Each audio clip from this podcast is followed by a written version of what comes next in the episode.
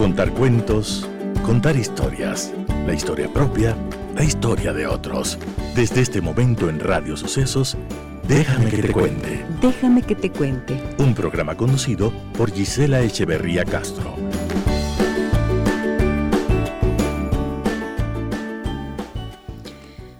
Amigas y amigos de Radio Sucesos, muy buenos días, bienvenidas, bienvenidos. Iniciamos una nueva semana de trabajo y espero que tengamos la mente clara, el corazón dispuesto y nuestras manos listas para trabajar en aquellas cosas que necesitamos para mejorarnos como seres humanos y también hacer cambios, los que sean necesarios, en nuestra familia. Bienvenidas y bienvenidos, les saluda Giselle Echeverría. Déjame que te cuente. Déjame que te cuente.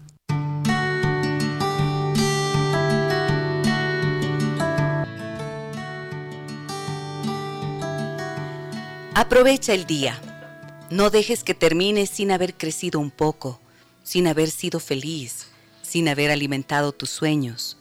No te dejes vencer por el desaliento, ni permitas que nadie te quite el derecho de expresarte, que es casi un deber. No abandones tus ansias de hacer de tu vida algo extraordinario. No dejes de creer que las palabras y la poesía sí pueden cambiar al mundo, porque pase lo que pase, nuestra esencia está intacta. Como seres humanos llenos de pasión, la vida es desierto y es oasis. Nos derriba, nos lastima, nos convierte en protagonistas de nuestra propia historia. Aunque el viento sople en contra, la poderosa obra continúa y tú puedes aportar una estrofa. No dejes nunca de soñar, porque solo en sueños puede ser libre el ser humano. No caigas en el peor de los errores, el silencio. La mayoría vive en un silencio espantoso. No te resignes, huye de él. Yo emito mi alarido por los tejados de este mundo, dice el poeta. Valora la belleza de las cosas simples. Se puede hacer poesía sobre las pequeñas cosas. No traiciones tus creencias, todos merecemos ser aceptados. No podemos remar en contra de nosotros mismos, porque eso transforma la vida en un infierno. Disfruta del pánico que provoca tener la vida por delante. Vívela intensamente, sin mediocridades. Piensa que en ti está el futuro y asume la tarea con orgullo y sin miedo. Aprende de quienes pueden enseñarte, las experiencias de quienes se alimentaron de nuestros poetas muertos, te ayudarán a caminar por la vida. La sociedad de hoy somos nosotros, los poetas vivos.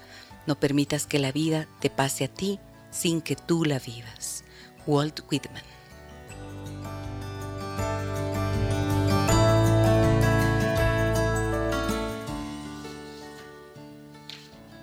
No permitas que la vida te pase a ti sin que tú la vivas.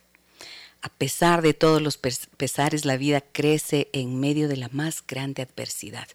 Y hoy, a dos años de la pandemia, quiero conversar sobre este tema con la doctora María del Carmen Borrero, querida amiga, terapeuta familiar sistémica, colaboradora permanente de este programa. Querida María del Carmen, buenos días, ¿cómo estás? Buenos días, Gise, un gusto estar aquí y un gusto poder conversar de esto que nos ha afectado a todos. La vida nos ha pasado, ¿no? La vida nos ha pasado, han pasado dos años. Han pasado dos años. ¿Qué fecha es hoy? Hoy es 14. Justo recuerdo que 14 de marzo del dos, de 2020.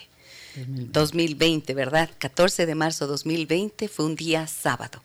Atendí consulta hasta la una de la tarde y me fui con la noticia de que ya no podíamos salir para nada y empezó la cuarentena.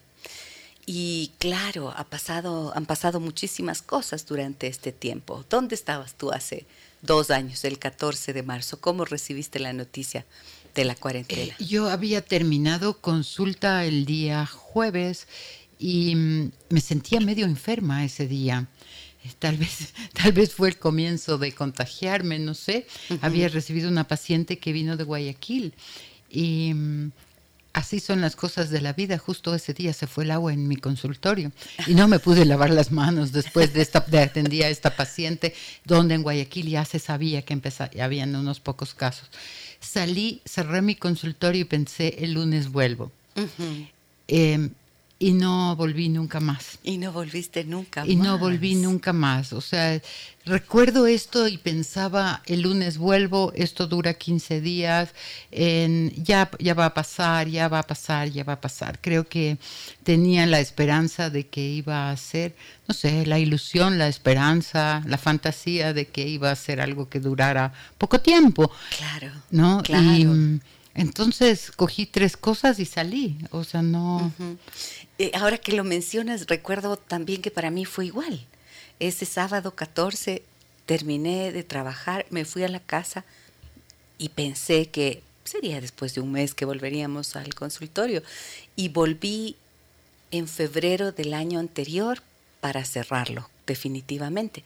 Y recuerdo cuando entré, todo era gris, absolutamente, eh, el color no era gris, era plomo y pensé la vida que le damos las personas a los lugares ¿no? que habitamos. Definitivamente la vida humana es la que construye los espacios y los lugares. Y claro, llegué solamente para empezar a empacar y entregar esa oficina a la que nunca más volví. Sí, sabes, a mí me pasó, a mí me pasó algo igual. Em, yo me resistí a pensar que esto iba a ser algo tan serio, tan grave, tan largo como ha sido. Y mm, entonces eh, compartía, recuerdas, compartía la casa de mi consulta con, con, unas colegas y ellas decían, bueno, creo que debemos dejar, creo que ya debemos cerrar, o sea, no, teníamos la consulta cerrada. Pero los afectos son muy fuertes, los afectos son muy fuertes. Eh, a veces se hace difícil aceptar la realidad y dejar ir cosas y dejar ir momentos. En esa casa yo nosotros estuvimos 10 años y yo tenía mucho afecto por el dueño de casa y eso me costó mucho.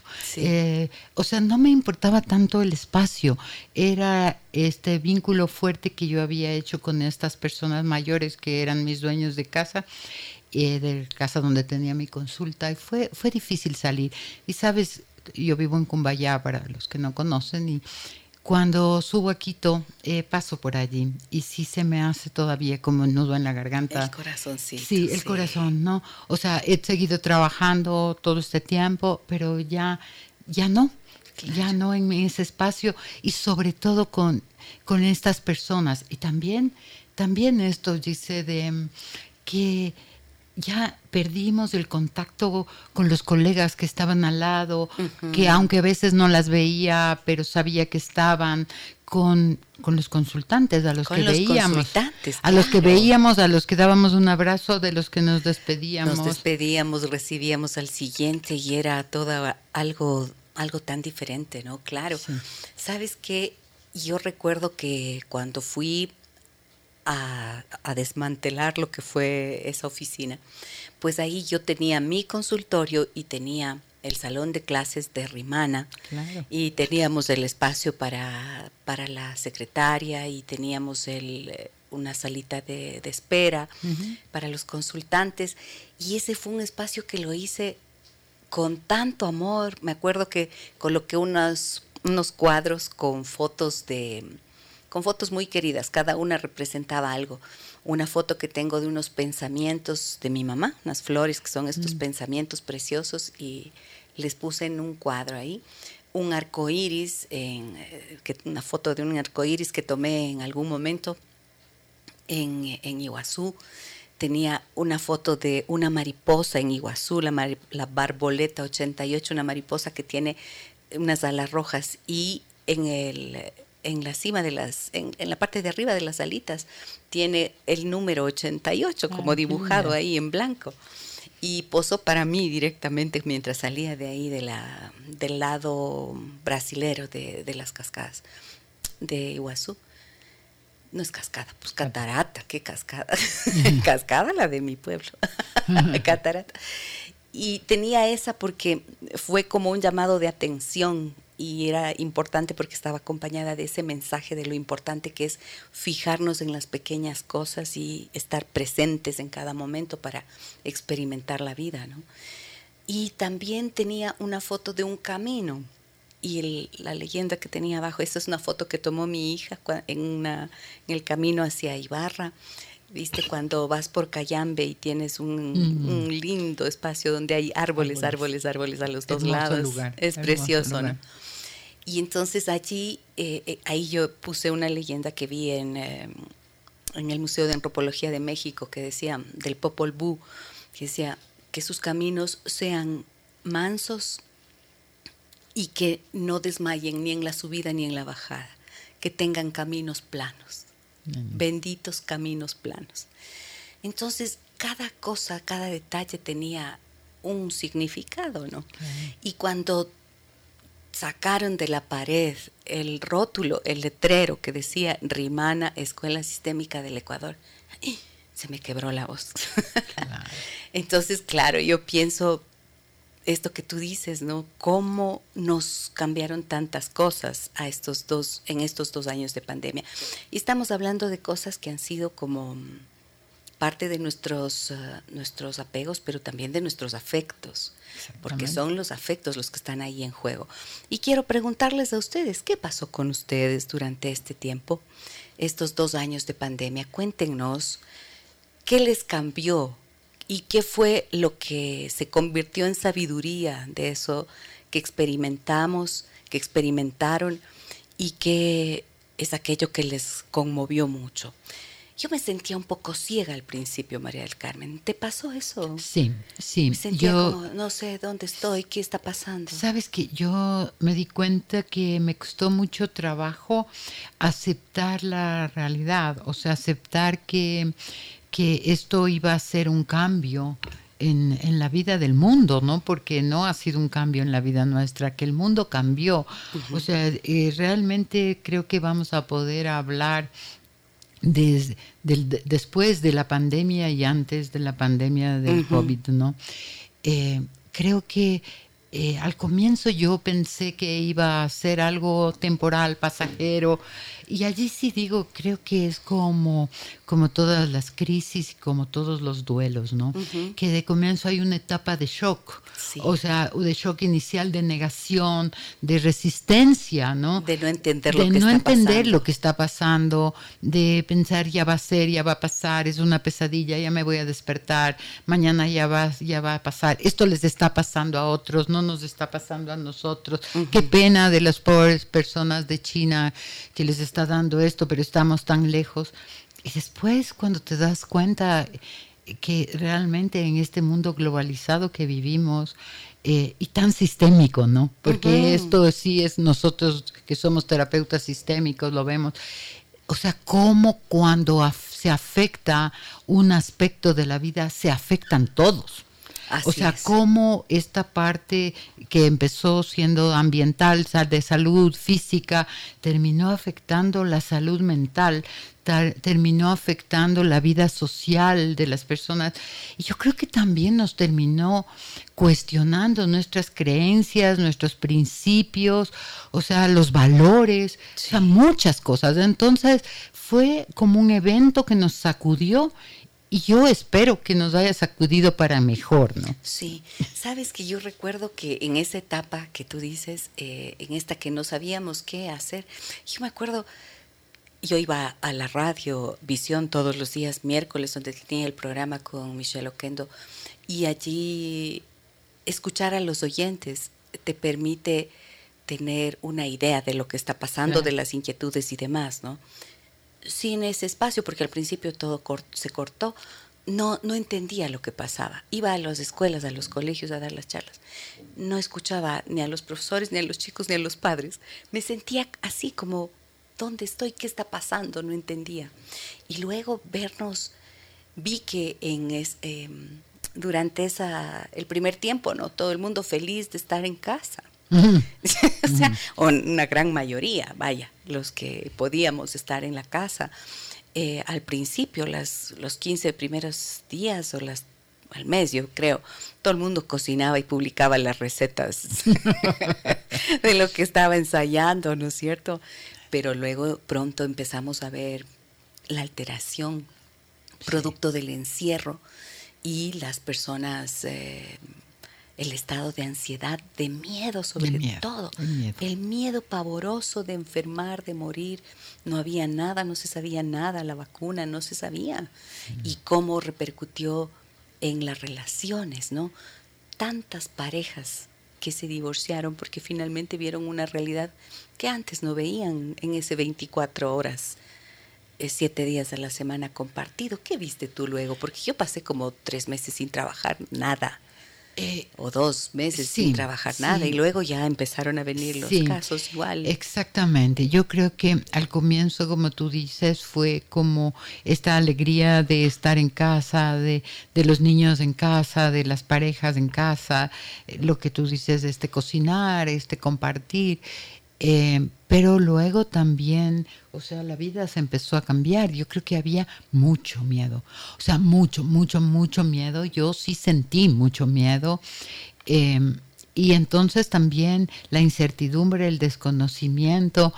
Eh, ayer justo recordaba con mi familia, con mis hijos, de cómo nos vestíamos con la mascarilla, ese visor, casi un traje espacial para salir a dejar la basura en la vereda, o sea, para que pase el carro en la basura. En mi barrio no permitieron entrar nadie y ni los jardineros, nadie que mantenga. Y entonces el césped de la casa era tan alto, tan alto, que mi perrita, que es pequeña, se perdía en el césped. O sea, imagínate, era todo un desastre, todo un desastre, o sea, porque veías como el abandono, ¿no? El abandono. Y veías también, y yo creo que eso fue lindo dentro de lo duro, eh, lo importante que es el trabajo de todas las personas.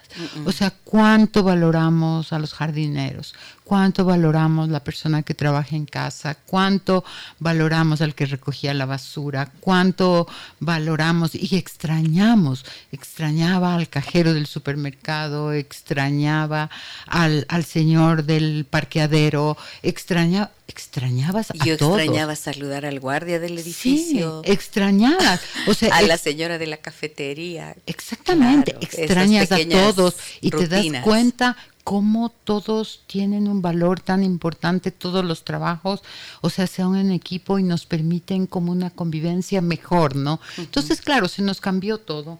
Y sí, lo que tú dices, creo que como un mes o así yo no vi a nadie, no atendí a nadie. Claro, nadie aceptaba tener consultas no, decían, Decían, no, doctora, voy a esperar que ya se abra la consulta y allí vuelvo. Cuando ya pasó un mes, como que las personas empezaron a dar cuenta que no, creo que íbamos a poder volver rápidamente. Y entonces empezaron a, aceptar la consulta virtual. Y luego de esto yo sí puedo decir que estos dos años yo he trabajado más que nunca en mi vida. O sea, realmente ha habido una necesidad tan grande de las personas eh, porque ha afectado en muchos aspectos, ¿no es cierto? Lo que tú decías, este 24/7, como dicen los muchachos, ¿no es cierto? Este 24/7 es fuerte. Es fuerte porque esta convivencia de todos los días y de todo el día, ¿no es cierto?, con espacios reducidos, sin tener una, un espacio individual. O sea, los niños no tenían su colegio, sus amigos, su fiestita, su salida, su partido de fútbol, o sea, el ir a tomar un helado. Los papás no podían ir a su trabajo, las mamás tampoco. Eh, luego Luego también, o sea, eh, nadie sin ir al trabajo, nadie sin salir con sus amigos, nadie sin salir cuando te enojas a dar una vuelta. Ajá. O sea, no, había, esa posibilidad. No había la pues. posibilidad, entonces, manejando cada uno sus emociones, sus frustraciones, su miedo, eh, sus preocupaciones, porque dice eh, la pandemia nos afectó a todos en la parte económica, ¿no es cierto? Las dos decimos no trabajamos un mes, ok, eso pesa. Hay gente que no trabajó mucho más tiempo que eso y hay gente que no que perdió su trabajo.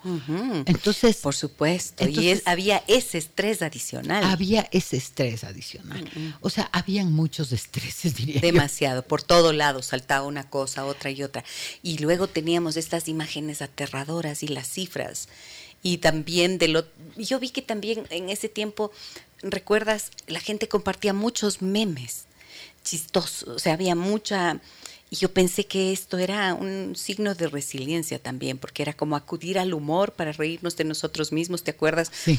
Eh, había unos memes que sacaban sobre eh, las personas trabajando, haciendo teletrabajo y vestidas en, en pijama, entonces Sí. se les veía solamente de aquí para arriba y a todos nos pasó y era como reírse de lo que estábamos viviendo, pero luego había cosas de las que no te podías reír No. para nada, porque No. las cifras de los muertos, las escenas terribles de lo que vivió Guayaquil, por ejemplo, era aterrador eso. Era, era muy, era muy, muy, muy doloroso y luego de eso eh, fue el trabajar con el dolor de las personas que perdieron sus seres queridos y a mí me tocó trabajar muchos duelos, muchos duelos muy dolorosos, Sí. muy dolorosos, o sea, fue, eso fue difícil. Y ya, pues los terapeutas, los psicólogos, las psicólogas somos seres humanos también, ¿no? Sí. Entonces era también cómo encontrar fuerza viviendo la misma realidad que todos estaban viviendo para poder sostener, apoyar y acompañar las personas, ¿no? Sí. Estaba pensando también en, em, en esa necesidad que tuvimos y creo que hicimos unos dos o tres encuentros entre los terapeutas Sí. para darnos apoyo entre todos, porque en realidad sostener lo que estaba viniéndose a la, a la consulta, al espacio de consulta, era realmente fuerte, conmovedor. ¿Qué fue? Así vamos a plantearlo, más fácil. ¿Qué fue lo peor y qué fue lo mejor que les pudo haber pasado durante la pandemia? 099 55 6 39 90 está a su disposición para que nos cuenten y nos compartan cómo fue para ustedes a dos años de la pandemia. Siempre es tan importante mirar atrás, ¿no? Y hacer un recuento de las cosas. Yo acostumbro a hacer eso cada año en mi cumpleaños. Siempre miro qué pasó, qué me propuse, qué no logré, qué viene adelante. y en términos de mm, sociales también creo que es muy importante ver eso, ¿no? Sí. Como qué nos ha pasado durante este tiempo, qué fue lo peor y qué fue lo mejor. Trabajé alguna vez, Mariel Carmen, una familia en la que, por ejemplo, se perdieron cinco miembros de esa familia. Perdón, una familia en la que falleció la señora, dos hijos, eh, un, dos hijas, eh, el esposo de una de esas hijas y un joven, y un joven que era de 25 años. O sea, me acuerdo del, del drama ¿no? que vivía este señor que me consultaba. ¿Cuántas familias pasaron por ese dolor, por ese terror? Cambió tanto también la manera de enterrar a los muertos. Sí. Ah, Sin ritual. Eso fue terrible. Sin ritual, sin acompañamiento, en soledad. O sea, y fue, fue muy duro, fue muy duro realmente. Yo recuerdo haber también acompañado muchas familias que perdían sus seres queridos, otras que tenían, que tenían el hijo, la mamá, el hermano enfermos y vivían la angustia de si va a salir, no va a salir. La O de época, que estaban lejos también y no podían no podía movilizarse. llegar. Eh, para mí de las cosas más dolorosas que viví fue que murió el hijo de una amiga mía muy querida, muy, muy, muy querida. Y el hijo de Eda, que era un muchacho joven, eh, murió. Eh, murió en cuatro días, ¿no? Y eh, esto es como cuando se, yo digo, es como que sientes que las balas están cerca, ¿no? Y esto me, me afectó mucho eh, por, por el gran cariño que tengo a mi amiga y por el muchacho, y porque era un muchacho sano, era un muchacho sano, deportista, bien. Y entonces era como esta cosa de pensar, le puede pasar a cualquiera, esto le puede pasar a cualquiera. Ujú. Y Y, al sentías como que se aproximaba. Sí, ¿no? y al Sí. poco tiempo de esto, como a los seis meses de esto o menos, le dio COVID a mi hijo menor. Ah, es Ah, y esto fue muy, muy, muy preocupante para mí. Dios quiso que todo saliera bien, pero si, si puedo entender el, el dolor de las personas, puedo entender el miedo que sentían. Y también eh, creo que los aprendizajes que vinieron luego de esto, ¿no? Los aprendizajes. O sea, ahora no es que ya hemos pasado, pero estamos en otro momento, definitivamente estamos en otro momento, ¿no? Claro, claro que sí. El viernes pasado fueron dos años desde que la Organización Mundial de la Salud declaró que el virus del COVID-19 era una pandemia, un virus que ha dejado en nuestro país, perdón, alrededor de 36 mil muertes, siendo Pichincha la provincia con más afectados, y a esto le sigue la provincia del Guayas. El 16 de marzo se cumplirán dos años del decreto de estado de excepción por el COVID-19, donde el país tuvo que confinarse y adaptarse al uso obligatorio de la mascarilla, el teletrabajo, las clases online, el distanciamiento, varias restricciones que hasta el día de hoy tenemos que cumplir y que en muchos casos dejaron consecuencias sociales, económicas y psicológicas. Las clases online esto creo que fue un desafío tan enorme, ¿no? Fue un desafío enorme. Yo no. Los maestros. Yo no entiendo, digamos, y valoro tanto, valoro tanto esta capacidad de, flexibilidad, de creatividad, de de, de, adaptarse a las circunstancias que tuvimos todos. Realmente yo creo que estas son de las cosas buenas que nos han pasado, ¿no? El probarnos qué tan flexibles, creativos eh, pudimos ser para seguir funcionando cuando nos cambiaron todas las reglas del juego, nos cambiaron todas. O sea, porque lo que Somos sucedió... capaces de reinventarnos. Exactamente, nos reinventamos. Porque yo digo que lo que sucedió, no sé si, si a ti te pareció y, y, a las personas que nos escuchan les pareció, a mí me daba la idea que era como de esas películas de Hollywood, cuando llegaba un virus y atacaba a la humanidad y nadie podía salir y todos se enfermaban y todos morían. O sea, yo, o sea, esto estoy viviendo una película de esas de ciencia ficción. No, bueno, esa ciencia ficción fue realidad, ¿no? Y nos reinventamos. Y lo que tú decías, las profesoras, o sea, yo di clases, di clases online, tú también, claro. pero personas adultas, y así todo era complicado. Yo me imaginaba cómo estaban haciendo estas profesoras de, de kinder, de pre-kinder, de primer grado, enseñando a los niños a leer, haciéndoles canciones y todo a los niños en sus casas. O sea, realmente admirables. o sea, admirables. Sí, sí, Y bueno, sabemos que mm, quienes tuvieron, por ejemplo, esa posibilidad, ¿no? Las escuelas pudieron eh, desarrollar, los maestros tuvieron que aprender todo lo que fuera posible acerca de la educación online, que no es lo mismo que abrir la pantalla y ponerse a hablar. Para los niños fue tremendo, para los pequeñitos difícil. Fíjate que a mi nieta, ella debía entrar el lunes 16, Fiorella tenía que haber entrado a su escuelita.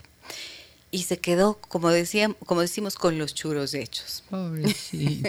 Nunca llegó a estar. Mm. El lunes entraba y tenía su mochila, tenía sus cosas, y entonces le duró, fíjate, tenía tres añitos. Y mm, se ponía la mochila y decía, ya me voy a mi escuela y se iba y luego regresaba y hablaba de los compañeros y de la profesora. Pero nunca le nunca llegó. Y claro, estos niños chiquiticos, los adolescentes que tuvieron que graduarse virtualmente fueron otros otro yo creo que, yo creo que a todos a todos les afectó mucho. Ahora estamos viendo ahora que los niños han vuelto a los niños y los adolescentes han vuelto a clases ¿no es cierto? Esta generación, sobre todo los pequeñitos eh, de pandemia, donde han perdido los hábitos, han perdido los hábitos de estudio, los hábitos de sentarse, los hábitos de, de no comer mientras estás en la clase, de no poder irte, de tener que estar allí. Eh, yo tengo varias consultantes profesoras. Y, profesoras de, de, niños. Y estas profesoras ahorita la están pasando, creo que igual o peor, que cuando, cuando lo estaban haciendo online, porque este retorno ha sido complicado, ¿no? Sí. Ha sido complicado. Ahora, ¿qué decir para los papás, para las mamás? O sea, eh, estar trabajando y al mismo tiempo chequeando que los niños se conecten, ya se desconectó, ya se fue, no está haciendo lo que tiene que hacer, no participa y al mismo tiempo la mamá en reunión y tenía la reunión y tenía el niño que había que hacer el deber y tenía que cocinar. Claro, y, claro, porque la enorme mayoría, no, todos, en realidad en esa primera etapa sin ayuda en sin casa. ayuda, sin ayuda trabajando en casa. Y sin ayuda de los abuelos. Fíjate que Sí. ese fue otro, otro, Sí. otro grupo impactado. Sí, totalmente. Los abuelitos que eran los más vulnerables, entonces ahora estaban lejos de los nietos, ya no podían acompañar, ya no podían apoyar. No, ya no podían hacer nada. Y pasó un fenómeno curioso, ¿no? Eh, comprensible, pero curioso, que em, las empresas pensaron que como las personas estaban en la casa, entonces los horarios de trabajo también eran 24/7. Ah, sí, Y entonces ponían reuniones a horas increíbles. A mí me acuerdo gente haberme llamado sábado a las 10 de la noche a pedirme una cita. Era como... ¿Qué pasó? Se ¿Cómo alteró el tiempo, el concepto del tiempo. Se alteró el concepto del tiempo, Sí, sí. se alteraron los espacios, se perdieron los límites de lo que es casa, trabajo, de lo que es tiempo de trabajo, tiempo libre, tiempo individual, tiempo de pareja, tiempo de familia. Sí. O sea, se volvió todo un solo espacio en donde se confundían los límites y yo creo que eso fue de las cosas que más afectó, porque no se podía, no había esta digamos, esta estructura propia que da el tener un horario. Unas el- rutinas, Unas rutinas. horarios, Todo eso ajá. se perdió, ¿no? Sí, sí, sí. Todo eso se perdió. Y entonces, claro, eh, los memes eran medio en serio. La gente Sí. trabajaba en pijama, estaba en clase en pijama.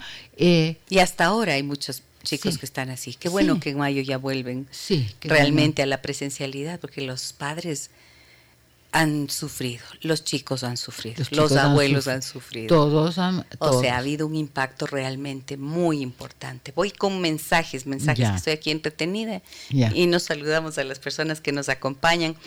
Elsa Freire, María Lorena Almeida, María Elisa, Ruth Valladares, Fer Moreno, eh, Mónica Che, Carmen Alicia Gómez, Rita Espinosa, Emia Sanza, Marta Campoverde, Adriana León, saludos para todos ustedes que están con nosotros. Gracias, gracias por esos corazones que hacen volar allí en, en Facebook. Allí ustedes me encuentran como Gisela Echeverría Castro. Síganme para que puedan recibir notificaciones de cuando publicamos contenido que considero que puede ser de valor. También me encuentran en Instagram con el mismo nombre. A ver, voy a leer lo que me dicen por aquí. Fer Moreno dice, mira, un abrazo Doc, dice, gracias por hacerme acordar que antes del confinamiento mi hijo se quedaba todo el día donde su abuelita. No veía casi a mi esposa y estábamos en una transición de vida o muerte como pareja. Resulta que confinarnos los tres fue una de las cosas que más agradezco a la vida. Mm. Fue como la suelda que fijó todo lo que por mucho tiempo no pudo estar junto. Y gran parte de eso es gracias a usted, me dice. Qué lindo. Dios le bendiga siempre. Muchas gracias, Fer. Gracias, gracias por, por tu mensaje. Mira, claro. también por eso decía eso. que fue lo peor y que fue lo mejor, ¿no? Y aquí Fernando nos, nos eh, comparte algo de lo mejor que le pudo haber pasado dentro de la pandemia. Me acuerdo, yo empecé en, en la pandemia a hacer mis, eh, mis Facebook Live. Empecé a hacer todos los miércoles por la noche y allí entonces las personas se conectaban y un poco iba yo conversando, reflexionando, les hacía ejercicios de liberación emocional. Y me acuerdo que me escribió mucha gente a decirme, si no hubiera sido por esos ejercicios que me, nos hizo durante todo ese tiempo, no sé cómo habría sobrevivido. O sea, hubo cosas, ¿no? Y yo empecé a, hacer esa tarea y luego terminé trabajando con, en la Fundación Fascinar. Trabajé con más de 70 personas que estaban ahí en primera línea, la Fundación Fascinar que atiende niños con discapacidad. Ya. Y los trabajadores de esa institución tenían un nivel de estrés y de ansiedad y de angustia terrible.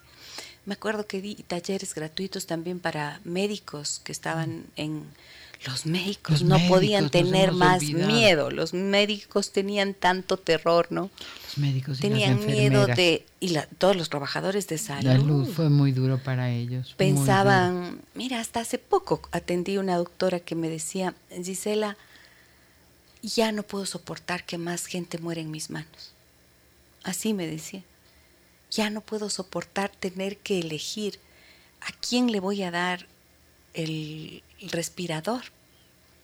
Tengo que tomar la decisión, yo tengo que tomar la decisión de a quién le dejamos vivir. Y a quien le dejamos vivir es al que tiene más posibilidades de sobrevivir, de recuperación. y ya no tolero más. Y lloraba inconsolable. Yo le veía claramente con un burnout, pero ya extremo, al límite, ¿no? Quemada completamente de tanta angustia, de vivir con ese sufrimiento y ese estrés. Y por eso salían a la televisión los médicos, ¿no? A decir, por favor, cuídense.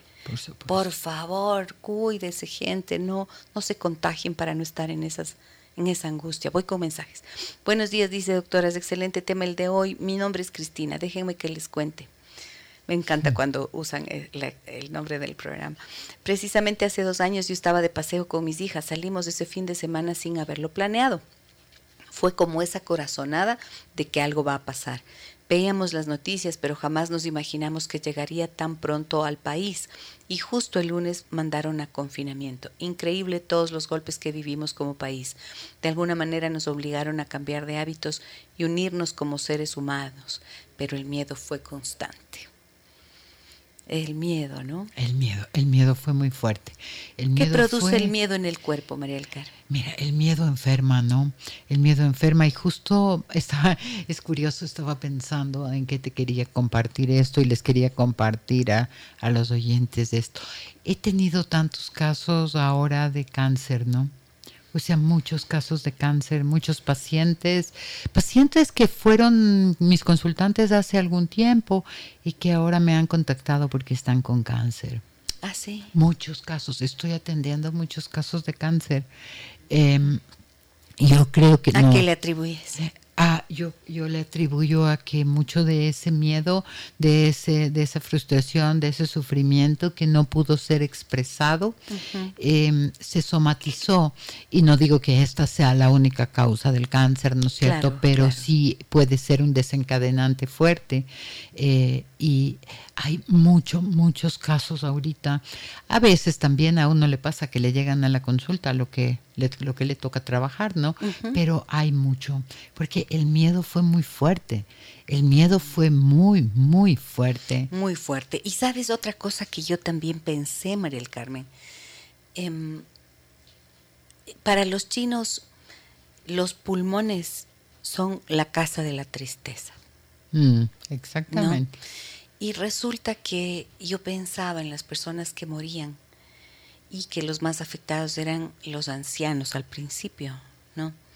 Y pensaba, ¿no será que, bueno, sabemos que también desde la medicina china dicen, siempre el órgano más vulnerable, el órgano más afectado eh, por esa emoción que puede estar allí atrapada, como estoy mencionando la tristeza en los pulmones, va a ser el que sea atacado, el más débil, el más eh, frágil órgano, que será atacado por el virus o la bacteria o lo que fuera. Y entonces pensaba yo en cómo este virus mm, decía que primerito los pulmones, pero ¿por qué unas personas, incluso siendo ancianas, no morían y otras sí? Y allí yo pensaba, ¿no será que era eso? Que sus pulmones estaban tan vulnerables, porque quizás tenían una tristeza acumulada de quién sabe cuánto tiempo. Y entonces el virus viene y ya no tienes la fuerza para superarlo, ¿no? Y claro, es como que no sabes cuál va a ser tu destino finalmente. Hay un, y yo, yo me enfoqué mucho en ese tiempo en decirle a las personas que me luego volví ya a la radio y también ahí en esas transmisiones en Facebook, yo me esforcé mucho por decir que había que combatir el miedo. Porque el miedo te vuelve más frágil y, y es porque tienes un nivel de estrés que hace que tus... Um, que tu sistema inmunológico se fragilice. Exactamente. ¿No es cierto? Y entonces ahí es como dos más dos. Más miedo tienes, más estrés tienes, más alterado está tu sistema inmunológico, entonces te vuelves más vulnerable. Totalmente, así es, ¿no? Esta, esta, esta relación tan estrecha que existe entre las emociones y entre la salud física y la salud emocional, ¿no?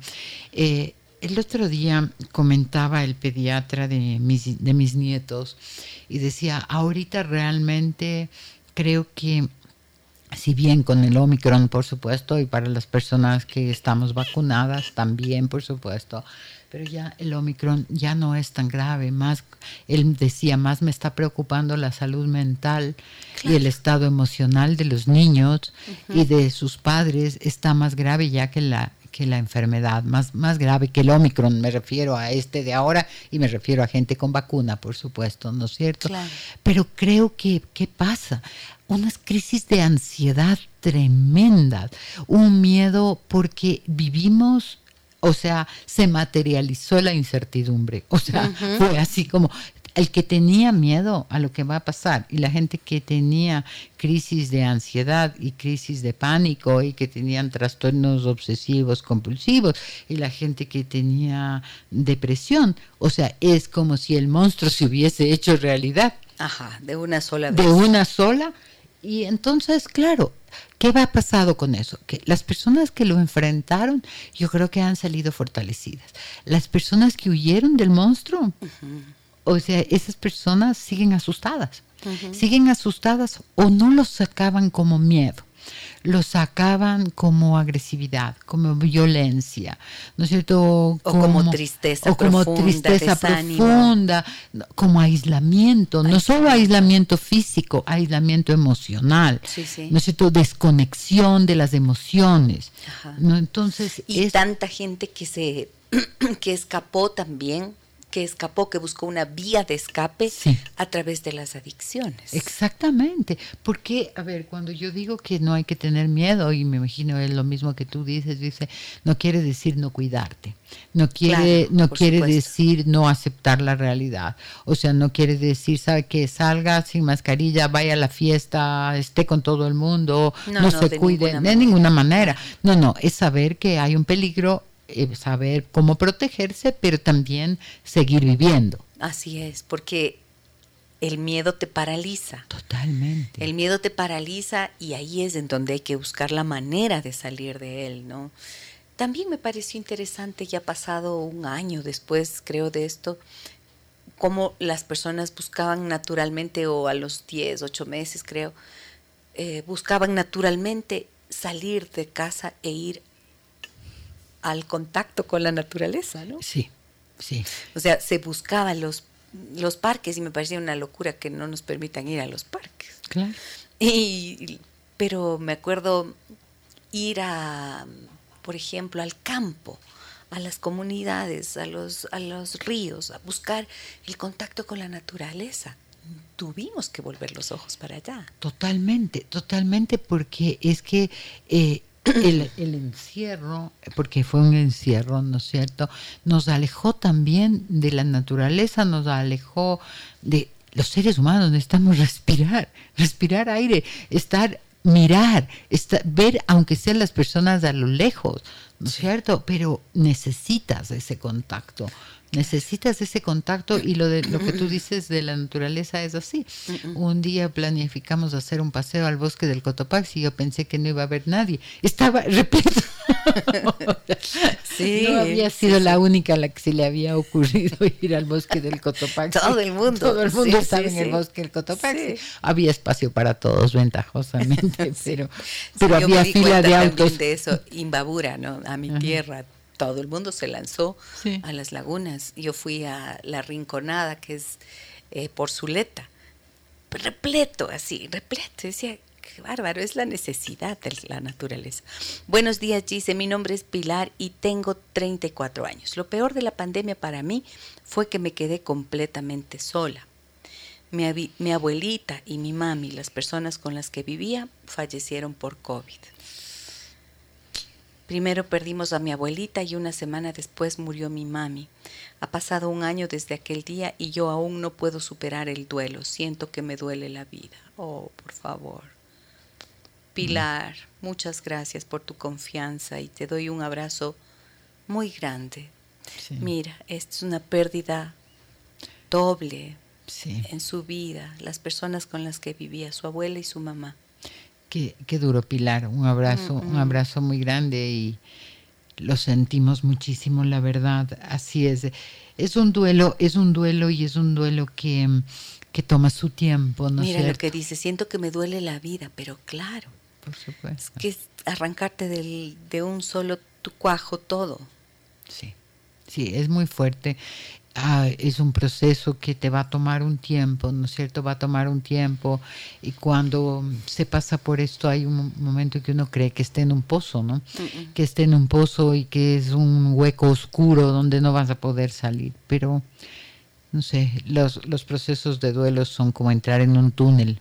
A veces los túneles son más largos de lo que uno quisiera, pero es como entrar en un túnel. Hay que caminar, hay que caminar porque si te sientas allí no vas a salir, pero caminar, trabajarlo, afrontarlo, llorarlo si es necesario, conversarlo, hasta que puedas eh, salir, empezar a ver que hay luz al final. O sea, es uno no piensa que puede superar el dolor de la pérdida de los seres queridos, de la madre, de tu abuela, a la final, a la final lo haces. A la final siempre están dentro de ti, pero con ya sin tanto dolor o sin dolor. Sí, esto es posible. Y también siempre les menciono esto porque puede ser útil si es que en algún momento sienten que realmente ya se les fue de las manos o que es demasiado el tiempo que permanecen en esa mm. tristeza, en ese dolor. Eh, podría tratarse de un duelo complicado, ¿cierto, María del Carmen? Y es allí en donde conviene que busques la ayuda necesaria también. Esto creo que es algo que se aprendió en este tiempo. Sí. Como que las personas también aprendieron a valorar la importancia del trabajo psicoterapéutico, de la ayuda profesional para poder salir de situaciones tan difíciles, ¿no? Sí, totalmente. Creo que se aprendió eso, se aprendió que la salud emocional es tan importante como la salud física. Más mensajes en el 099 55 639 90. ¿Qué fue lo peor y lo mejor para ustedes de estos dos años de pandemia? Cuéntenoslo. Buenos días, me dicen. Mi, mi hermano estuvo muy grave en terapia intensiva. Ni los médicos tenían esperanza. Cada día, cada llamada o falta de información fue una angustia y un dolor espantoso y muy desgastante. Creo que envejecí años. Gracias a Dios, literalmente hoy está casi recuperado después de más de año y medio. Wow, muchas gracias por el mensaje. También pueden enviarnos mensajes de voz, si es que quieren, ¿no? Al 099 55 639 90. ¿Tú sentiste eso? Yo sentí que me envejecí también en estos dos años. Sí, yo Conversábamos, claro, los que somos envejecibles, ¿no es cierto? sí, pero yo pero siento, yo que sí. Yo lo que siento es como si, si se hubieran, como que dos años, o sea, no perdí la referencia del tiempo en estos dos años. Sí, sí, sí. Perdí la referencia del tiempo y lo que nos dice la persona que nos escribe, ¿cómo se llama? No nos pone el nombre, La persona que nos acaba de escribir, que nos cuenta lo de su hermano, sí, quiero decirte que creo que de las cosas más difíciles que eh, hay con esta enfermedad, que todavía sigue habiendo, ¿no es cierto?, es el aislamiento. O sea, es una enfermedad que no permite acompañar. Es una enfermedad que no te permite estar, eh, donde la persona claro, los que iban al hospital, a la clínica, o sea, había tantos familiares afuera esperando alguna noticia sin poder ver. Porque cuando hemos tenido otras enfermedades, uno puede estar con su ser querido en el hospital, en la clínica. Eh, y esto es, esto es, yo creo que lo más doloroso. Sí, y también, también pensar, fíjate que también por COVID falleció em, una tía política, la madre de, mis primos, unos primos que quiero muchísimo, de Otavalo. Y, y murió sola. Creo que allí yo tomé conciencia de este dolor.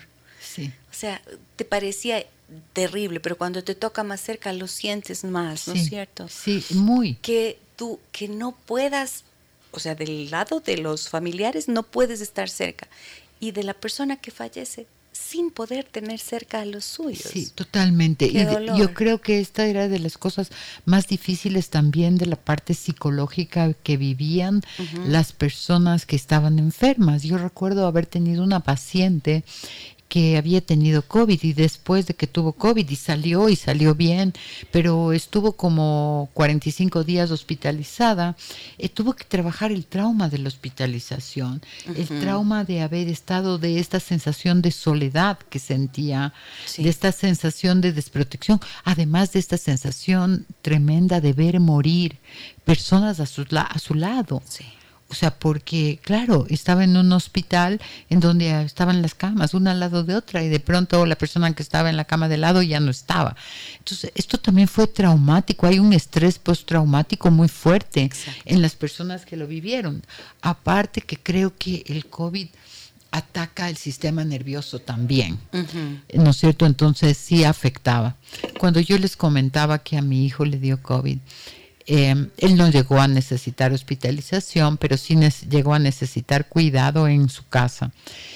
Y era tremendo ir a verle, no poder verle, y solamente yo le pedía que se asomara al balcón de su departamento y yo desde abajo le veía y le dejaba la comida.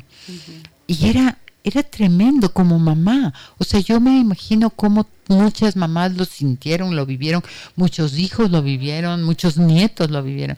Pero era tremendo, era como decirle hola y dejarle.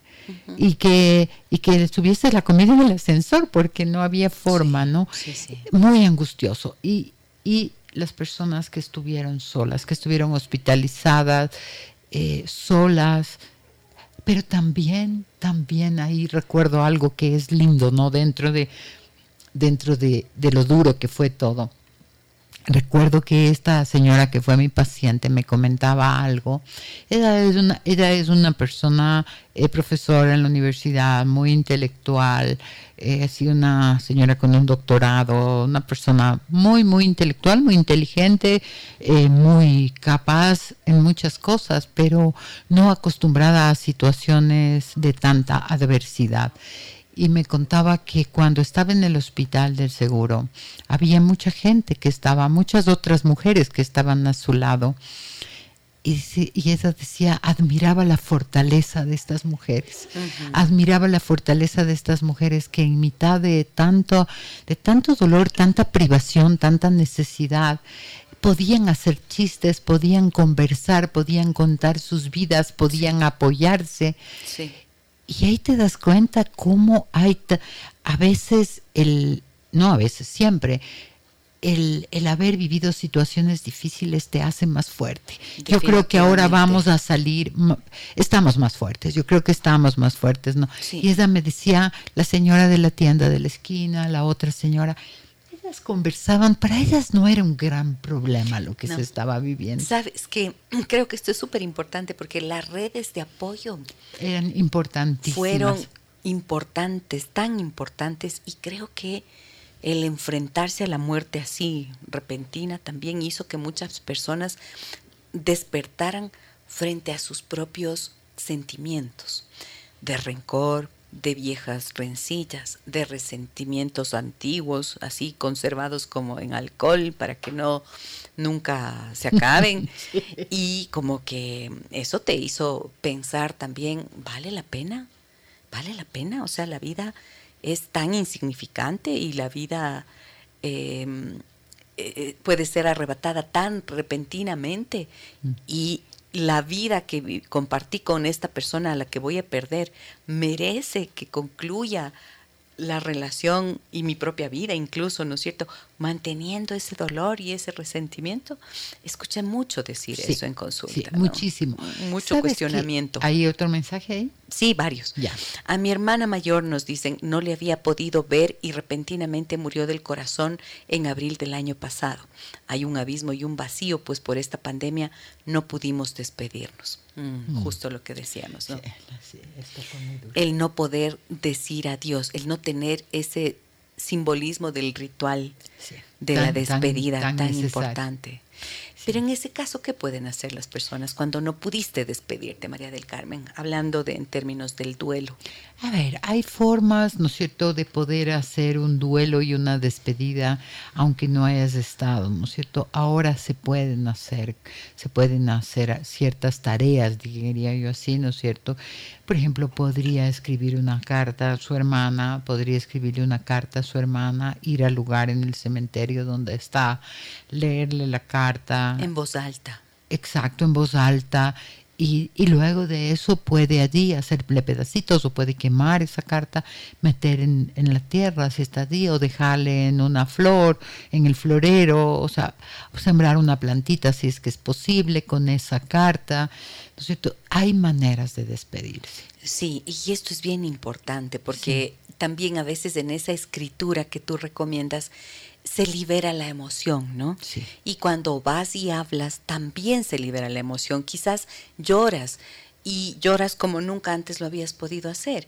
Y si tienes que gritar, grita, no hay problema. Sí, hay Hazlo, sacarlo. pero es importante que salga de ti Sí. para que puedas Sí, cerrar. es una carta de despedida, de agradecimiento y de despedida. Y también si hubo algo inconcluso, creo que es bueno cerrar los círculos, ¿no? O Es sea, bueno. si hubo un resentimiento, Si hubo un si hubo resentimiento o- algo, o algo que, que- pedir perdón. Exactamente, algo que no pudiste hacer y que te hubiera gustado, hay que decirlo. Todo lo que sientas, hay que decirlo, hay que escribirlo. Y como dice, las dice, esto de externalizar, yo creo que ayuda Sí. muchísimo. Mucho. Buenos días, nos dicen, déjame que te cuente lo terrible de la pandemia en nuestro núcleo familiar fue ver con impotencia cómo moría tanta gente sola. A Dios gracias en la familia no hubo pérdidas, pero sí mucha gente conocida. Lo positivo de la pandemia para mí como esposa fue algo increíble. Llevamos casi 39 años de un matrimonio sólido y que ha crecido con cada experiencia de las buenas y las no tan buenas. Mi esposo trabajó desde jovencito muy duro para sacar a flote nuestro hogar y a nuestras dos hijas en estos primeros 36 años de matrimonio. No recuerdo haber tenido un tiempo ni de vacaciones, peor estar tanto tiempo solos como pareja en la pandemia.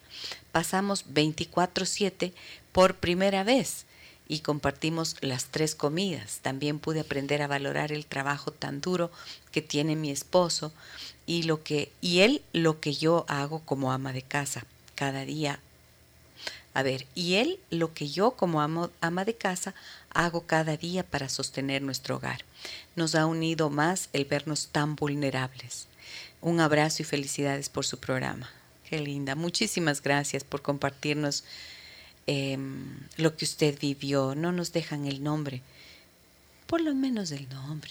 Díganme cómo quieren que les llame. Pero mira qué bello ese testimonio. Maravilloso. Sabes que yo creo que las parejas sólidas las- Sí. se unieron más y las parejas que no estaban bien es como Se acabaron de fracturar. se acabaron de romper. ¿no es cierto? Y sí, sí, como cuando hay unos buenos cimientos, entonces aunque venga un buen, fuerte temblor eh, la- resiste, ¿no es cierto? La- esos buenos materiales sí resisten, Ajá. pero cuando los cimientos no son sólidos se vienen abajo. Y hubo, hubieron parejas desgraciadamente que con la convivencia se dieron cuenta lo incompatibles que eran. Y, y creo que de los casos que tuve que ver en consulta, sí, motivados justo por eso, que decían, ay, ya me di cuenta que, que no, o sea, que, que esto ha estado pegado con, no con la brujita, sino con peganol. y, y, mm, ahí yo vi que de todas formas esto fue también una oportunidad. Sí. ¿no? Para que las parejas que pudieran transparentar la realidad de su relación Sí. y que algunos acudieron a terapia y lograron salir y otras no, definitivamente ya no y qué bueno que puedan tener el alivio también de no vivir en un tormento que ya no querían hace tiempo y que no habían no se habían atrevido quizás a decir. Yo creo que, yo creo que el día a día y la rutina eh, hace que en un momento dado las personas vivan unas vidas paralelas, ¿no es cierto? Y cada uno tiene su propia vida y como que encontrarse en la noche y, y el fin de semana un momento luego de que ya el uno salió a hacer una cosa, fue al fútbol, fue al boli, fue al este y, ella también hizo todas sus cosas, o sea, como tratando de evitarse al máximo, ¿no es cierto? Sin darse cuenta a veces que se están evitando, pero evitándose. Entonces, esto puede sostener bastante, ¿no? Y ahí recuerdo una vez que conversaba con una, una mujer sueca, una señora sueca, y me decía, ¿tú sabías que en Suecia la época de más divorcios es en el verano, cuando la gente se va de vacaciones?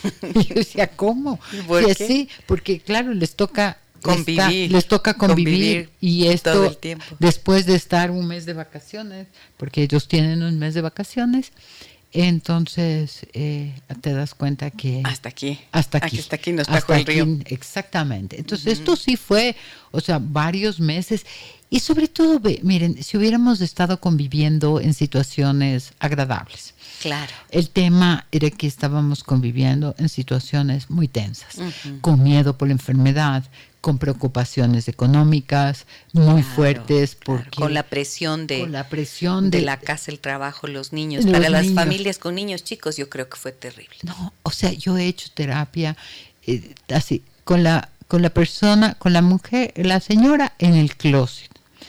Con la con el señor en la terraza en el baño en el auto en la, o sea porque no, o, personas llaman al Carmen es que no tengo un espacio para hacer terapia. Cuando tú dices no tengo un espacio para hacer terapia, o sea, no tengo un espacio para hablar de privacidad, te das cuenta lo difícil que es.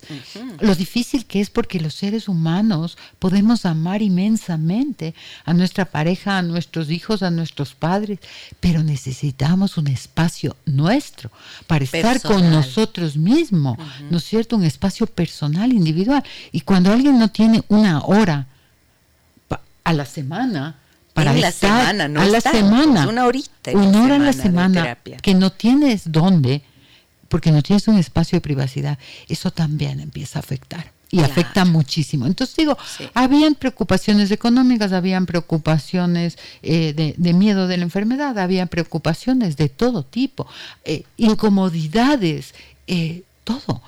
Sí, sabes que yo atendí un par de parejas que me pareció bien interesante. Eh, un par de parejas, a ver, no, como digo. Bueno, sí, de amantes. Mm. parejas de amantes, ¿no es cierto?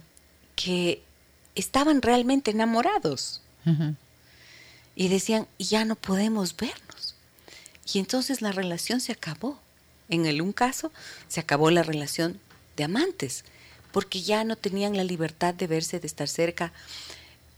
La relación de amantes es eh, pasional, fundamentalmente, y entonces ya no había que en qué se sostenga la relación. Mm, perdió el encanto. Perdió el encanto, ya. Perdió el encanto. Ante la ausencia física, ya perdió el encanto, recuerdo eso. Sí, algo que dice que me gustaría en mi comentar positivo, ¿no es cierto?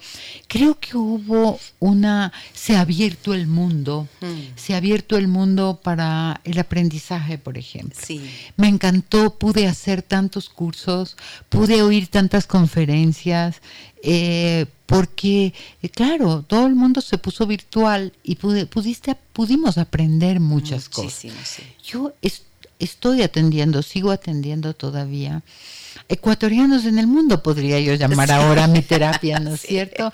Ecuatorianos en el mundo. nos ha acercado tanto esto, ¿no? Si bien nos ha distanciado de las personas que viven en nuestra ciudad, a nuestro lado, eh, sin embargo, nos ha dado posibilidades también de, contactarnos con gente que están en diferentes partes del mundo. Yo tengo pacientes en Australia, en Qatar, en Irlanda, en Japón, en la selva colombiana, o sea, también, también en Loja, exacto, eh, me pasa algo parecido, sí, también eh, he atendido gente de Chile, de Argentina, en, eh, ¿cómo se llama? En Dinamarca, por ejemplo, en Estados Unidos, sí, en México, aquí también en el país, que antes por la distancia de entre las ciudades no, podía venir. E inclusive ahora la consulta es más fácil incluso para las propias familias, porque antes tenían que trasladarse de donde estén y llegar a la hora de la consulta y la hora de cita y además otra hora de regreso a su casa. Hoy abren la computadora, hacemos la sesión y se acabó. Tengo varios pacientes, muchos de ellos, gente que trabaja, eh, muchos, gente que trabaja y que me dice, María Carmen, creo que yo me voy a quedar así. Sí, sí, sí. Y yo personalmente me voy a quedar también así atendiendo solamente de forma virtual. Yo ahora solo atiendo virtual, no, no tengo pacientes Creo que esto es una de las ventajas de en este sentido. Sí, es, una ventaja. es una ventaja. Sí. Vamos con más mensajes. Dios mío, ven, no es que difícil que es dejar de hablar. Excelente tema, dice mis respetos a dos grandes profesionales. Déjame que te cuente algo chistoso de la pandemia. En febrero 2020 hice cita con los maestros de mi hijo, 11 años en ese momento. Todos coincidían que el niño muy inteligente, capaz, buen estudiante, pero muy conversón, inquieto, no respetaba el turno para hablar y risas y risas. Mi esposo y yo conversamos con él y reflexionamos acerca de su comportamiento, de que hay espacio para reírse, conversar, jugar, etc. No queremos que cambie su esencia, sino que se comporte como es debido. Al finalizar la reunión familiar, yo le dije, quisiera ser mosco y estar ahí junto a ti para picarte el momento que te salgas del contexto. Llegado el confinamiento, empezaron las clases virtuales y en el primer día la profesora dio las nuevas instrucciones y mi esposo y yo al lado de él. En la primera llamada, claro, al lado de él, eh, físicamente. En, la computadora, pues. En la primera llamada de atención, o sea, el niño frente a la computadora y los padres junto a él. en la primera llamada de atención pudimos corregir en ese momento, cual mosco, y fue el inicio de un cambio para él. Sus hábitos de estudio cambiaron, su comportamiento mejoró, desarrolló habilidades tanto en la música como en la narración. Yo me dediqué a mi pasión, tejer. Hice mi emprendimiento, mi esposo terminó una maestría que por el trabajo estaba atrasada. Muchas cosas buenas nos dejó la pandemia. Lo malo, el miedo al contagio, la restricción de la vida social, especialmente de los niños. Qué lindo. Qué lindo. Muchísimas gracias por contarnos tu historia. Acá nos dicen, hola, buen día doctoras. Les cuento que lo peor que me sucedió en pandemia fue que cuando me dio COVID a mediados del 2020, mi mamá se enojó tanto y me hizo sentir muy culpable en lugar de sentirme apoyada. Sentí que mi familia me quería lejos por ser solamente una carga. Y bueno, eso fue lo que me llevó al final de ese año a irme de la casa de mi mamá.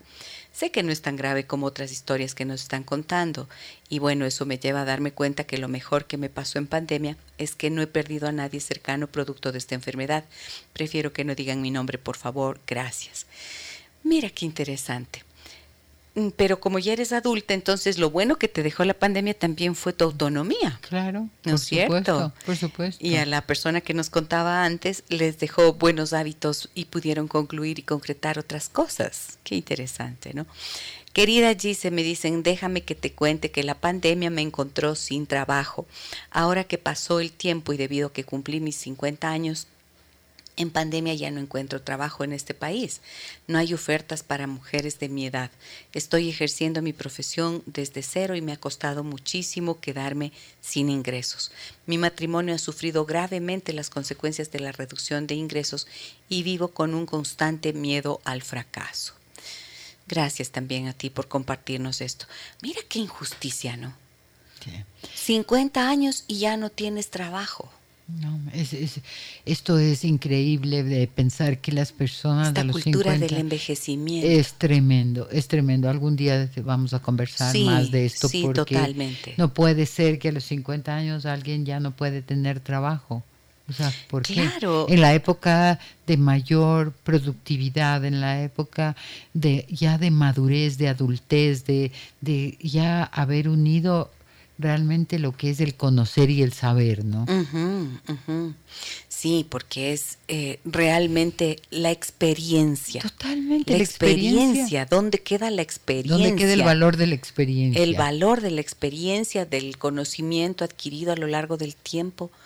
Y además uno a los 50, no sé, uno se, es increíble, verán. A veces el cuerpo no le acompaña a uno pero el cerebro está mejor que a los 18. Totalmente. Porque uno ya tiene claridad en la vida. Totalmente. Por eso digo, es, es muy injusto. Es injusto completamente esto. A ver, me dicen por aquí que me falta darles abrazos en Facebook. A ver, cómo no. Ahí voy a enviar abrazos para Joana Rodríguez, que nos dice, faltan los abrazos, doctora. Allí un abrazo para ti y para todos, por favor. María de Lourdes Fierro nos dice, buenos días, doctoras queridas, déjame que te cuente. Estos han sido los años más fuertes de mi vida. El COVID-19 me miró de frente. Algunos de mis hijos y nietos se contagiaron y yo reprimí el deseo profundo de estar junto a ellos. Gracias a la vida salieron bien, pero perdí amigas muy queridas. Viví el dolor de cerca. La tragedia de Guayaquil y Quito me destrozó. Afortunadamente el miedo no me atrapó. Luché con todas las herramientas que conozco. Este virus me marcó, seguramente me fortaleció. Eso aún no lo sé. Me solidarizo con todos los dolores de tantas y tantas familias. Muchas gracias por tu mensaje. Qué lindo. Me parece tan valioso poder leer sus mensajes y, y tener esta, esta retroalimentación que nos dan, ¿no es cierto?, los amigos oyentes. Y estaba pensando en, en esta amiga de, que está en 50 años y cómo la situación económica le ha afectado gravemente a su relación de pareja. Pero dice, me reinventé también, me dijo, ¿no? No encuentro trabajo, estoy ejerciendo mi profesión desde cero y me ha costado muchísimo quedarme sin ingresos. Bueno, ahí es cuando yo digo un poco lo que tú mencionabas, María del Carmen. Hay un túnel, pero al final siempre está la luz. y siempre, siempre, siempre, siempre les digo a las personas, por favor, confía, confía en que a pesar de esta tempestad te puedes mantener allí, con fe en el corazón, con la fuerza necesaria, la fortaleza que todos tenemos. Mira, cuánto ya hemos atravesado. Quizás estás próxima al final del túnel. Con la fe, con la confianza, con la seguridad de que esto también va a pasar, como dicen, pues puedes atravesarlo, ¿no? y va a mí me gusta, a mí me gusta, a mí me gusta muchísimo eh, esta imagen del árbol de bambú, ¿no es cierto? Del árbol de bambú y frente, no sé, a un pino gigantesco, ¿no es cierto? Sí. ¿Cuál es la diferencia eh, cuando viene un vendaval, cuando viene, porque esto es un vendaval, ¿no es cierto? Esto es casi como si hubiera venido un huracán. el árbol de bambú se va hasta el piso. El rato que sopla el viento muy fuerte, el árbol de bambú se va al piso, pero luego se levanta porque es flexible. Sí.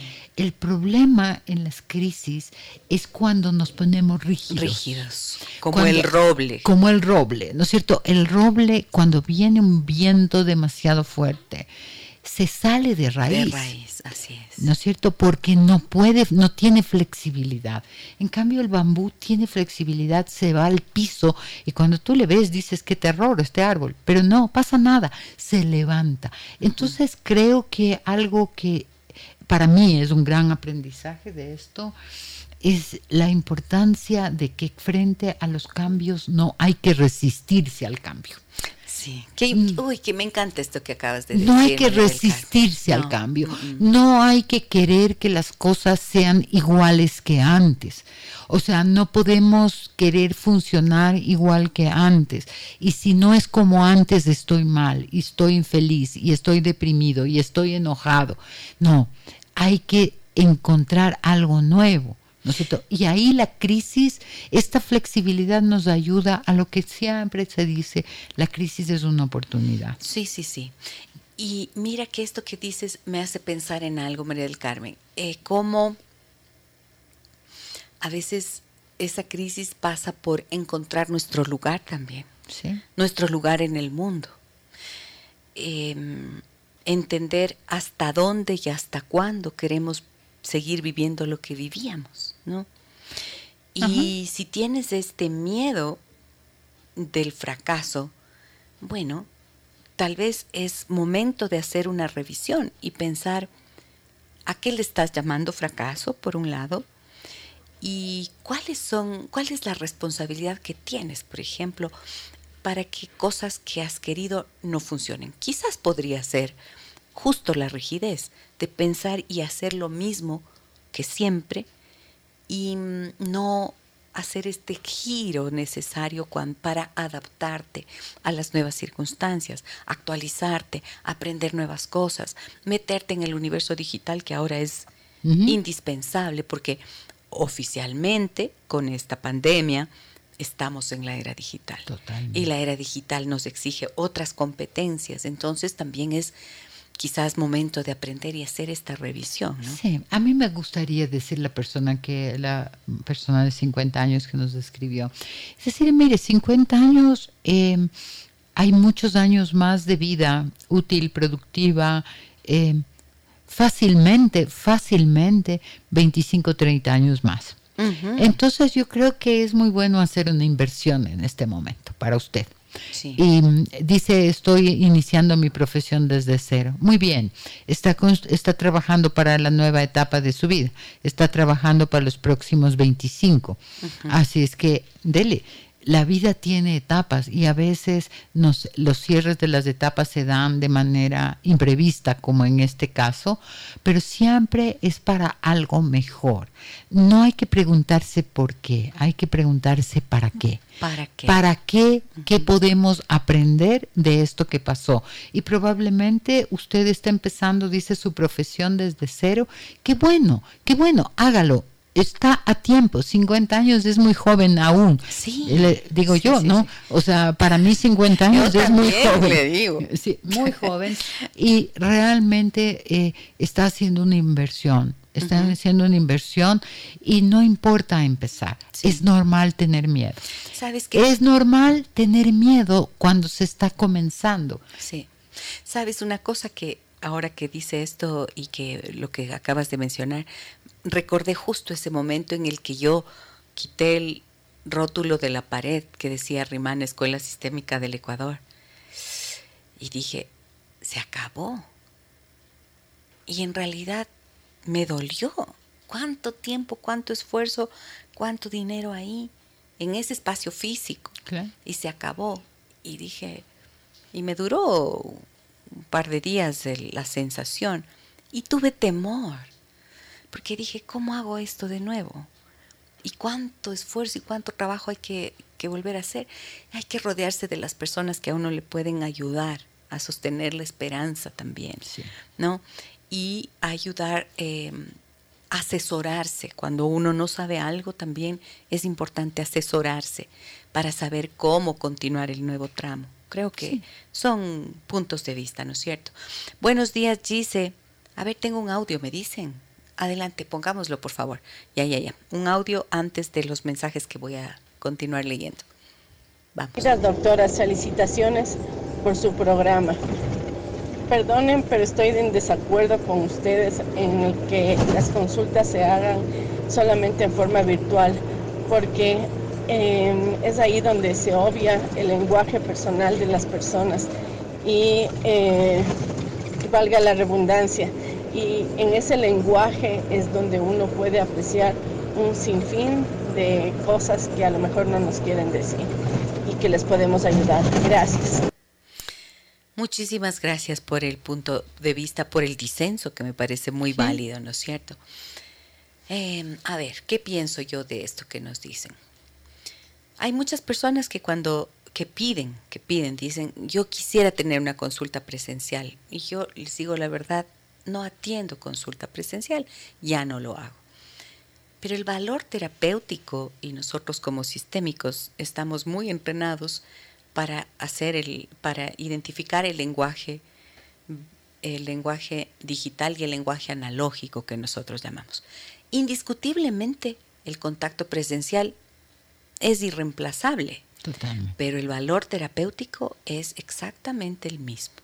O sea, no he tenido ni una queja en cuanto a los resultados de los procesos terapéuticos. No, para nada, para nada.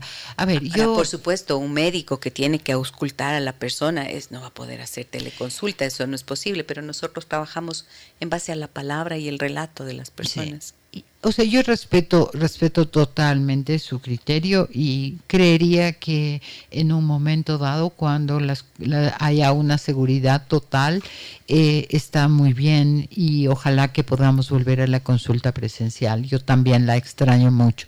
Em, pero creo que por, por ahora tener una consulta con dos personas con mascarilla eh, realmente yo prefiero tenerla virtual porque les puedo ver. Les veo más les la cara. veo más la cara. Mm. eh, y me ven más. Entonces siento que es un contacto más libre, más espontáneo, eh, donde nos podemos ver mejor. Y justamente las expresiones de la cara eh, ayudan mucho a entender a las personas y también que sentirse tranquilos, ¿no? Entonces, sí, ojalá que pronto podamos, ya esto pase y podamos volver, pero la terapia sí funciona virtual y funciona y funciona muy bien. Funciona perfectamente bien, gracias a Dios. Es uno de los de las líneas de trabajo que no se ve afectada. Sí, no, no. se ve afectada. A ver, Javi nos dice, buen día amigas, bendiciones. Si es algo complicado, si es algo complicado que la experiencia de los años de trabajo no se tome en cuenta. Pasé los 50 y 25 años de experiencia, pasé los 50 y 25 años de experiencia en la industria, pero las empresas buscan a los jóvenes porque son más manipulables en los trabajos. En cambio, la gente con experiencia mantiene sus ideas. Saludos, es importante tener en cuenta el tema de los trabajos para que las leyes también tomen en cuenta esto. Muchas gracias por su mensaje. A ver, me dicen por acá varios, varios, varios. Tengo auxilio. Estoy solo con teléfono. La compu marchó. Buen día, se me dicen María del Carmen y chicos de la radio. En pandemia, mi hermana tuvo que salir a trabajar al hospital y dejar a su pequeño de dos años conmigo y mis padres. Cada día la despedida al ir al trabajo era una oración para que no se contagie en medio de la incertidumbre y tantas tristes noticias. Nos volcamos a cuidar y proteger al pequeño y darnos el respaldo emocional entre todos. Lo positivo de la pandemia fue que después de muchos años fuera de casa de mis padres, volví a convivir con ellos y escuchar las historias de su vida, historias que desconocíamos y aprendimos más de nuestros antepasados. Además tuve la oportunidad de ver crecer a mi sobrino, sus primeros gateos, sus primeros pasos y sus palabritas. No tengo hijos propios, pero entendí que el amor cuando no nace del vientre se vuelve más fuerte cuando nace del corazón. Qué linda. Qué linda. Adivinen ahora quién es el engreído de la tía. Ja, dice. Saludos a Nivera. Ani, qué linda. Gracias por compartirnos. Qué, hermoso, ¿no? Hermoso, muy lindo. Es que esa es la vida humana. Así es. Las dificultades y también las alegrías. Así es. ¿Te acuerdas siempre el dicho, no? Las rosas también tienen espinos, ¿no? Ajá, ajá, claro, pero no son solo espinos. No son solo espinos, ni solo son rosas. Ni solo son rosas, esa es la vida. Buenos días, dice, aunque viví sola estos dos años, tuve la bendición de mi trabajo, servir y atender a los pacientes como auxiliar de enfermería en un consultorio, y eso hizo que no tuviera miedo. Me hizo fuerte, pues yo debía dar ánimos, tranquilidad, en fin. También canté en algunas misas de personas que querían unas canciones para su ser querido y no tenían a nadie que lo haga por el miedo. Mira. Qué valiente. Qué bella.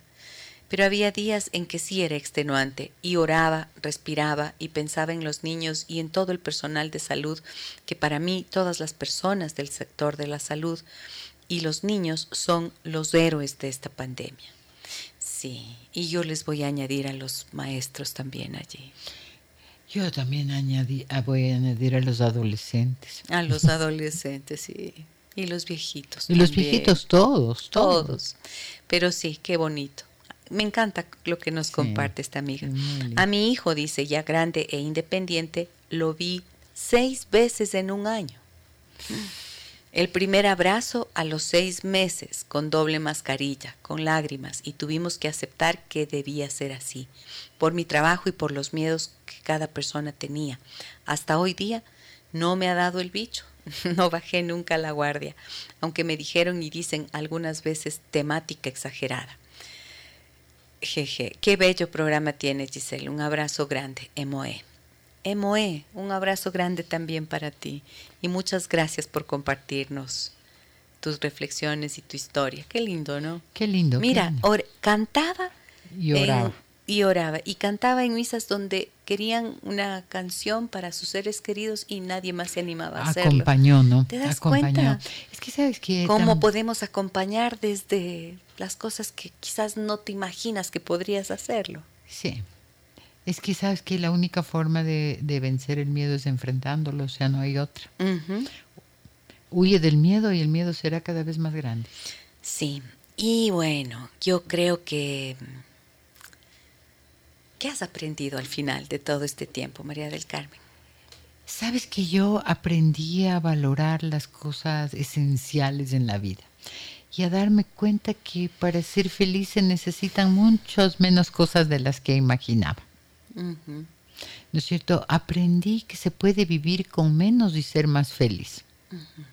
O sea, esto creo que fue un aprendizaje enorme.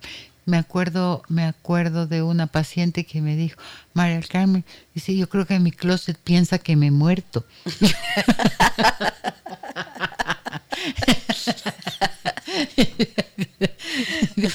Mi closet piensa que, me, he muerto. y creo que sí, creo que creo que creo que mi closet también pensaba que me había muerto, creo que muchas cosas de mi casa pensaban que me había muerto, o sea, no me di cuenta que podría tener la cuarta parte de lo que tengo y sería mm, igualmente feliz. A valorar, a valorar muchísimo los encuentros, los encuentros no solo con mi familia, con mis amigas, con mis amigas, con, con, las, con las personas, o sea, cuando las veo tengo una emoción enorme. El sábado tuve una emoción enorme de ver mis alumnos en vivo y en directo y poder darles un abrazo. O sea, es como, me maravillo de cosas que ya no me maravillaba. O sea, es como salir al parque y ver florecer los cholanes, estoy tan feliz. Seguramente pasé 20 veces al lado de los cholanes antes o 100 y nunca los vi. Pues ahora los veo. Que mm, esas son las riquezas que nos dejan las experiencias difíciles, ¿no es cierto? Por allí dicen que no sabemos lo fuertes que somos hasta que esa capacidad de mostrar nuestra fortaleza se hace presente y esto ha sido así. Por supuesto que ha habido tantas cosas duras, difíciles. Vimos gente que se aprovechó, que, eh, de, que hizo corrupción en medio de tanto dolor y sacó ventaja de eso. Eso es despreciable, ¿no? Totalmente. Sin embargo, como siempre, yo pienso que la gran mayoría, que la gran mayoría somos personas de bien que andamos buscando la paz y que tratamos de hacer lo mejor posible y que nos vemos enfrentados a esas dificultades. ¿Sabes qué aprendí yo? Yo aprendí que, mm, bueno, a mí me tocó separarme de mi hija y de mi nieta que se fueron a vivir al sur del país eh, en medio de la pandemia y esa imposibilidad de agarrar un vuelo fácilmente y llegar. Mm. No, no, no se puede hacer eso. Eh, me, eso me, me golpeó muchísimo, ¿no? Mi mamá en Ibarra y mi hermano en Ibarra y mi hija, mi yerno y mi nieta en eh, Machala. Y yo aquí con Leonardo Pimienta da Vinci, con mi perro. Entonces, claro, la virtualidad cobró una enorme relevancia para mí. Y, por ejemplo, hacer mis lives y conectarme con el público, con la gente que me sigue en las redes sociales, fue muy importante. Entonces, aprendí que mm, la distancia física es importantísima, pero no es determinante mm. a la hora de la de no define la calidad de la relación porque lo más importante es que sientas que estás en el corazón de la persona y que cultivas la relación. Y en ese sentido la virtualidad es una maravilla, porque aunque están lejos y no los puedo ver y no los puedo abrazar, pero sé, me aseguro de que la relación se mantenga y esté sana, porque podemos hablarnos y decirnos cuánto nos queremos y nos extrañamos. Y tengo la tranquilidad de que hablamos y estamos bien o sea que ahí me di cuenta de eso. Claro, construimos la relación en el día a día y en la cotidianidad, ¿sí o no? Así es. Pero a veces vives en la misma casa, vives bajo el mismo techo y estás tan lejos porque el corazón está congelado. Y en cambio puedes ocuparte de encender y de calentar los afectos a través de la distancia, con la palabra, con la presencia, con la constancia. Y ahí las, eh, la tecnología nos ayuda bastante. Yo eso aprendí en este tiempo. Sí, dice, creo que, creo que ha sido un, o sea, ha sido y es, ¿no? Una crisis que nos ha dejado muchas lecciones, muchos aprendizajes y sobre todo hemos aprendido lo que tú dijiste, que somos más fuertes de lo que nos imaginamos. Y yo creo que como, como sociedad hemos aprendido muchas cosas y se han desarrollado también cosas. Este tema, por ejemplo, de los servicios, o sea, todos los servicios online maravillosos. Sí. Que también han dado trabajo a gente. Así es. Muchísima gente. O sea, poner la atención, yo creo que siempre, como cada día, ¿no, María del Carmen? ¿En dónde vamos a poner la atención? ¿En lo bello y lo bueno? ¿En lo valioso? ¿O en aquello que nos habla de las catástrofes? Yo estoy de acuerdo en que tenemos que estar informados y tenemos que hacer cosas para, para ir adaptándonos a las circunstancias, pero siempre digo, cuidemos lo que escuchamos, cuidemos lo que vemos, porque no permitamos que nuestros corazones y nuestras mentes estén inundadas de las malas noticias, que son muchísimas y que dejan por fuera, en cambio, las historias mm, valientes y de amor y mira de resiliencia que nos han compartido el día de hoy, por ejemplo. Exactamente. Muchísimas gracias, amigas y amigos, por su confianza. A ver, leo volando solamente dos mensajes y Pini, te puedo pedir que pongamos Resistiré, que creo que fue un himno durante la pandemia. Buenos días, considero que la sociedad en general está peor, dice que antes que la pandemia. Basta salir y darse cuenta de la agresividad y la violencia con la que vivimos. Eh, por parte de las autoridades solo hay corrupción e ineptitud. Los cambios significativos son contados y muy personales. Esperamos que las cosas cambien. Yo pienso que los cambios personales pueden generar cambios a nivel familiar y que si todos hiciéramos bien ese trabajo y nos llenáramos también de nueva conciencia en términos ciudadanos, elegiríamos mejor a nuestros gobernantes, o sea que también podemos sacar enseñanzas de allí. Cuando enfermas con pandemia o sin pandemia es posible sentir muy claramente quién te ama y quién no nos dicen, muy cierto también. Un lindo día, le cuento a causa del COVID por bien hacer, fui a una clínica particular para no ir al hospital y no contagiarme. El doctor, sin tomar las medidas de cuidado, me hizo la cesárea y casi muere mi bebé. Gracias a Dios en el hospital donde no quería ir, salvaron la vida de mi pequeño Gabriel. COVID para mí fue muy, muy duro. Perdí familiares y amigos. Recibe un abrazo de mi parte recibe un abrazo desde aquí, desde este programa. Un abrazo para todos. Y qué bueno que tu pequeño Gabriel está contigo. La vida, la muerte, ciclos infinitos que se repiten, ¿no? Algo se muere, algo nace también. Que nazca siempre la esperanza en nuestro corazón. Gracias, María del Carmen. Muchas gracias, dice, encantada de estar contigo y con todos los Me encanta charlar contigo. Gracias por tu aporte. Nos vamos. Mañana 9.30 estaremos aquí en Déjame que te cuente. Déjame que te cuente qué pasa. Uy, ese tema va a estar duro. ¿Qué pasa cuando tu amigo se aprovecha de tus tragos? Uy, tema duro, delicado. Pero ¿qué pasa con tanta frecuencia? Y quiero compartir con ustedes alguna historia que nos ha llegado a propósito de este tema. Vamos, eh, les dejo con esta canción, Resistiré. Las historias que merecen ser contadas y escuchadas. Historias que conmueven, historias que inspiran. Mañana, desde las 9 y 30, déjame que te cuente. Déjame que te cuente. Con Gisela Echeverría Castro.